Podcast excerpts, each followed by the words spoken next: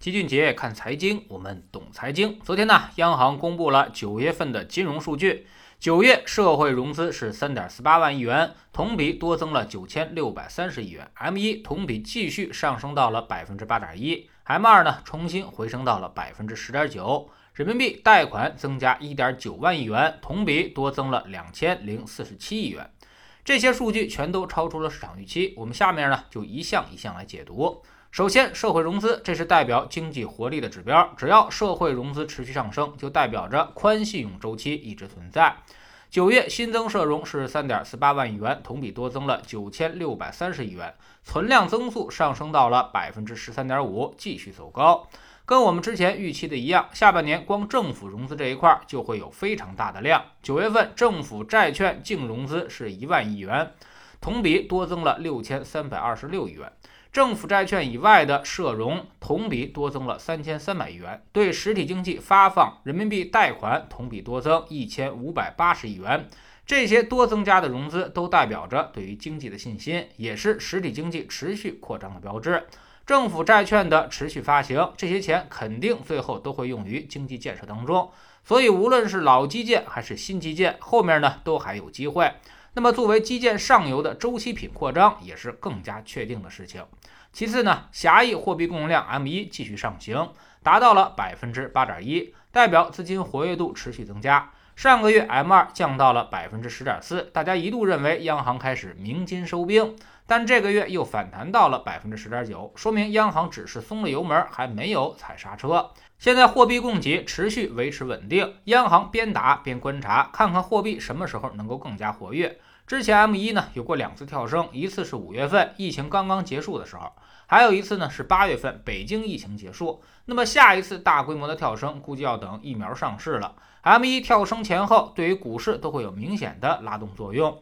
至于 M 二，由于涉及房价，估计不会让它再涨了，维持现有水平就是最佳结果。M 一减 M 二指标将持续扩张，说明资金呢越来越多从银行体系里面游离出来，进入了消费和投资领域，对于经济复苏、资产价格上涨都将非常有利。第三呢，从贷款结构来看，九月份人民币贷款增加一点九万亿元，同比多增两千零四十七亿元，其中呢，居民部门信贷同比多增大概是两千亿元。居民中长贷款多增了一千四百一十九亿元，说明购房预期还是很强烈的。各地的楼市政策可能还会持续收紧。企业贷款增加了大约是九千五百亿元，同比少增了六百五十五亿元。其中呢，其中票据融资继续减少，超过四千四百亿元。企业短贷少增了大概是一千两百七十六亿元，但企业中长贷同比多增了五千零四十三亿元。企业短贷大部分呢都是过桥性质的，企业短贷越多，说明企业越是困难。疫情的时候，很多企业经营突然中断，没有流水了，所以都通过短贷来续命。而疫情过后呢，流水恢复，短贷自然就减少，中长贷开始增加，说明企业看好未来的发展，甚至准备投资拉动生产，这都是经济复苏、企业业绩增加的积极信号。总体来看，目前货币政策基本处于中性，并未收缩。有人说中性就是好消息吗？就好比一个水池子，水位没有下降，但是呢，代表需求的水管已经在越来越大了。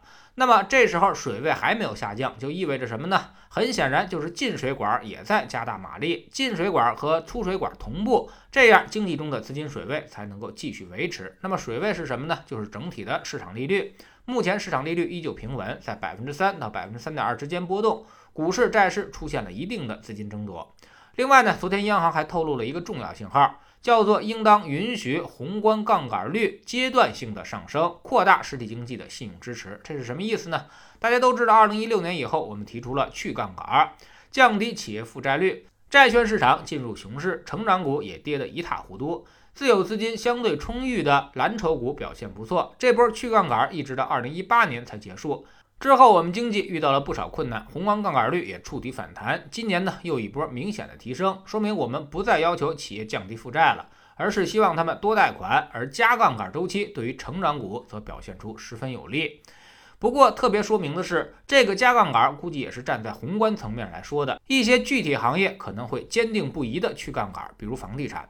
前一阵史上最强融资红线就是针对开发商的，所以很显然，这波加杠杆也是结构性的。对于制造业加杠杆是可以的，但对于开发商估计不会松手。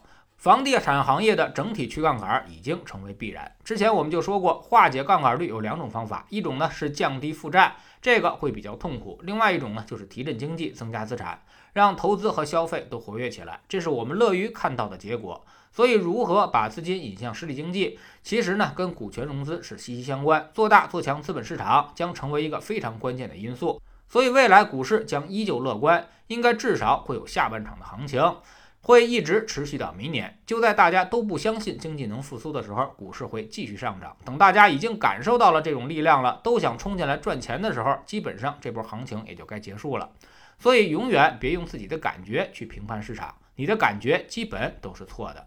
在智星球秦杰的粉丝群里面，我们昨天呢为大家分享了一只基金，这只基金呢主要投资于沪港深三个交易所，其中港股的投资比例很大。对于腾讯、美团这样的港股科技巨头感兴趣的朋友，可以借助这支基金进行投资。我们还具体讲了该基金的使用方法。好基金也并不是随时能够购买的。我们总说投资没风险，没文化才有风险。学点投资的真本事，从下载知识星球 APP 找齐俊杰的粉丝群开始。在这里，我们要让赚钱变成一种常态。老齐不但会给你鱼，还会教你捕鱼的技巧，让你明明白白知道钱到底是怎么赚到的。二零一八年，星球建立到现在，跟着老齐做投资的朋友，少说也赚到了百分之五十以上了。更重要的是，你自己已经在明显提高。知识星球老齐的读书圈里，我们呢继续讲《祖鲁法则》这本书。昨天我们说到了成长股的几个特点，哪些行业中抓住成长股的概率更大？成长股的标志又是什么呢？哪些指标可以帮我们有效识别？知识星球找老齐的读书圈，每天十分钟语音，一年为您带来五十本财经类书籍的精读和精讲。现在加入之前讲过的一百八十本书，您全都可以收听收看。算下来，每本语音书还不到一块五毛钱。每天坚持那么一点点，几年之后你将产生巨大的变化。读书圈和粉丝群独立运营也单独付费，千万不要走错了。苹果用户请到老齐的读书圈同名公众号里面扫描二维码加入，三天之内不满意全额退款，可以过来体验一下。